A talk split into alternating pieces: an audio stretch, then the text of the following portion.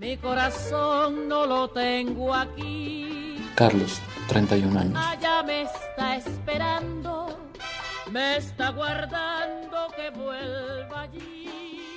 Yo era jefe de crédito y cobranza en un banco. Me dedicaba a autorizar o rechazar créditos. Tenía buen salario y buenas prestaciones, tenía mis comodidades. Cuando estaba bien económicamente tenía dos carros y una moto. Los pandilleros, al ver que yo llegaba a la colonia en moto o en carro, se acercaban a mí y me decían que les prestara la moto o el carro. Yo me negaba en muchas ocasiones. Una vez llegó el jefe de la pandilla y quería que le prestara mi moto. Le dije que no, pero él me dijo que no me la estaba pidiendo, que era una obligación que se la diera. Para no tener problemas tuve que darle la llave de mi moto. Se la llevaban y la traían a los dos o tres días. Si la moto se hubiera usado en algún delito, yo podría haber tenido que responder por ello. Pero uno no puede decir nada porque si me negaba me amenazaban con matarme. Un mes de diciembre me pasó un accidente, me fracturé el brazo. El banco me incapacitó y dentro de mi incapacidad me mandaron a otra zona de trabajo. En esa zona habían despedido al compañero. Él ocupaba todo su salario para drogas y no había hecho bien su trabajo.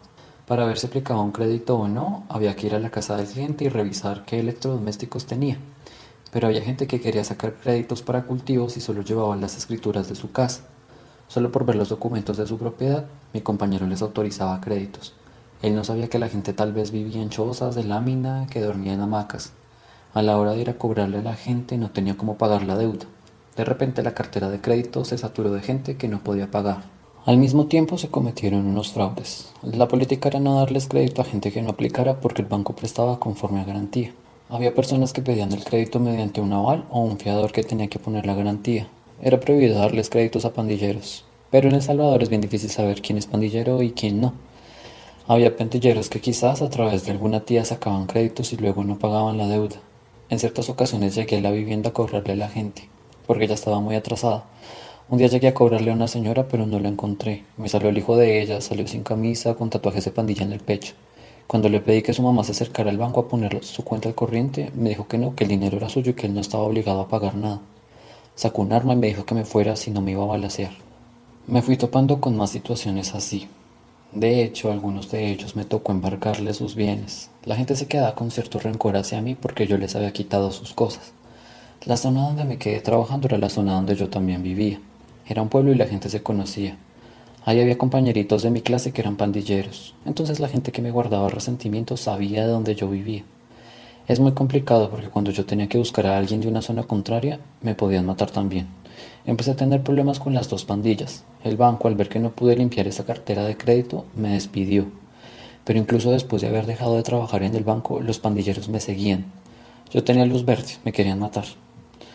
Una señora que me conocía de pequeñito, abuela de un pandillero, le contó a mi mamá que los muchachos me querían matar y que me dijera que me fuera.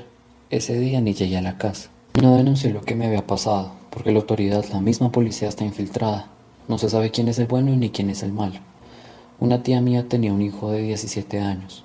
Un día llegaron a su casa unos uniformados de policías para llevarse al muchacho. La tía les dice, déjelo que se ponga los zapatos. No, señora, le dijeron, para donde vaya no los va a ocupar. Sacaron a dos más de la colonia y se los llevaron en un carro. Al siguiente día fueron a la estación de policía a preguntar por los tres, pero estaban desaparecidos. A la semana aparecieron los cuerpos, ya putrefactos. Uno apareció sin órganos, al hijo de mi tía lo encontraron sin cabeza. Lo reconocieron solo por la ropa con la que salió de casa. Cuando me pasaron los problemas, mi hermana y mi hermano también tenían problemas con pandilleros y decidimos salirnos los tres. Contactamos a un coyote que es hermano de mi cuñado, o sea, del esposo de mi hermana. Ese coyote ya tenía experiencia en poner a la gente en Estados Unidos. Aparentemente estaba haciendo bien las cosas. Él tenía comunicación con un montón de gente en México, porque para venirse para acá no se pasa con una sola persona. Le entregamos una cantidad de dinero en efectivo y le dimos un carro deportivo que yo tenía, valorado como en 10 mil dólares. Se hizo una cuenta de 25 mil dólares para que llevara a seis personas, mi hermana y su esposo, mis dos sobrinas, mi hermano y yo. Pero lo que hizo el muchacho fue robarse el dinero y dejarnos tirados en Reynosa. Cuando llegamos a Reynosa nos dijo la persona encargada de cruzarnos al otro lado que no había pagado nada por nosotros. El esposo de mi hermana consiguió el dinero para que ellos dos pasaran pero mi hermano y yo nos quedamos en Reynosa. Ahí estuvimos unos seis meses. Nos tocó regresarnos a El Salvador sin dinero, sin nada. Nosotros no buscamos problemas con nadie, no somos así. No le íbamos a cobrarle el coyote porque estábamos entre familia. La otra cosa era que él es pandillero. Si hubiéramos ido a su casa nos habrían matado. Me tocó empezar de cero. Para no tener mucho problema busqué trabajos como mecánico y como chofer de tráiler. Ganaba menos de 10 dólares al día y tenía que rentar algún cuartito, comprar una cama, ropa, zapatos, mandar dinero para mis hijos. El dinero no me alcanzaba. Era bastante difícil. Yo vivía solo. Me mudé como cuatro veces porque los pandilleros siempre me localizaban. Era dura la situación. La última vez me fui a donde la mamá de mis hijos, pero me dijo, mejor váyase, porque aquí lo van a matar y va a ser más grande la decepción para mí. Entonces por ella me fui a México. Salí con 100 dólares en El Salvador y en la frontera con Guatemala cambié moneda de dólares a quetzales. Mm, en eso me robaron bastante dinero, entonces ya iba con pocos quetzales. Llegué a la capital de Guatemala. Ahí dormí en una estación de autobuses, en unos cartones en el suelo. Comí una sola vez al día. Me eché más de 30 horas para entrar a México. Como llegué con solo 100 pesos, llamé a un tío en Estados Unidos y él me puso 100 dólares. Llego para Tijuana, pero saliendo de la Ciudad de México me agarró migración en un retén. Me metieron a la estación migratoria de Iztapalapa. Ahí me eché como dos meses detenido hasta que la ACNUR me sacó.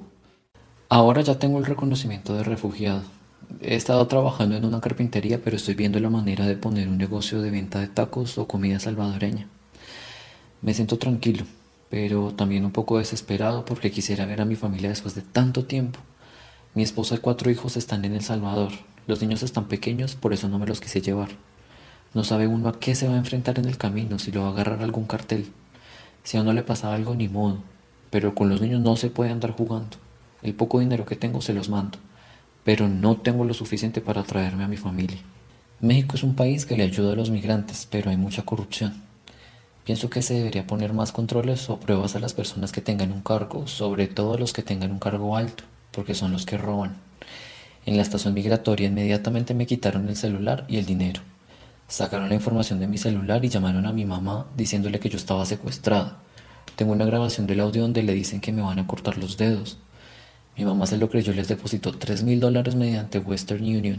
Levantamos una denuncia en la PGR, pero no pasó nada.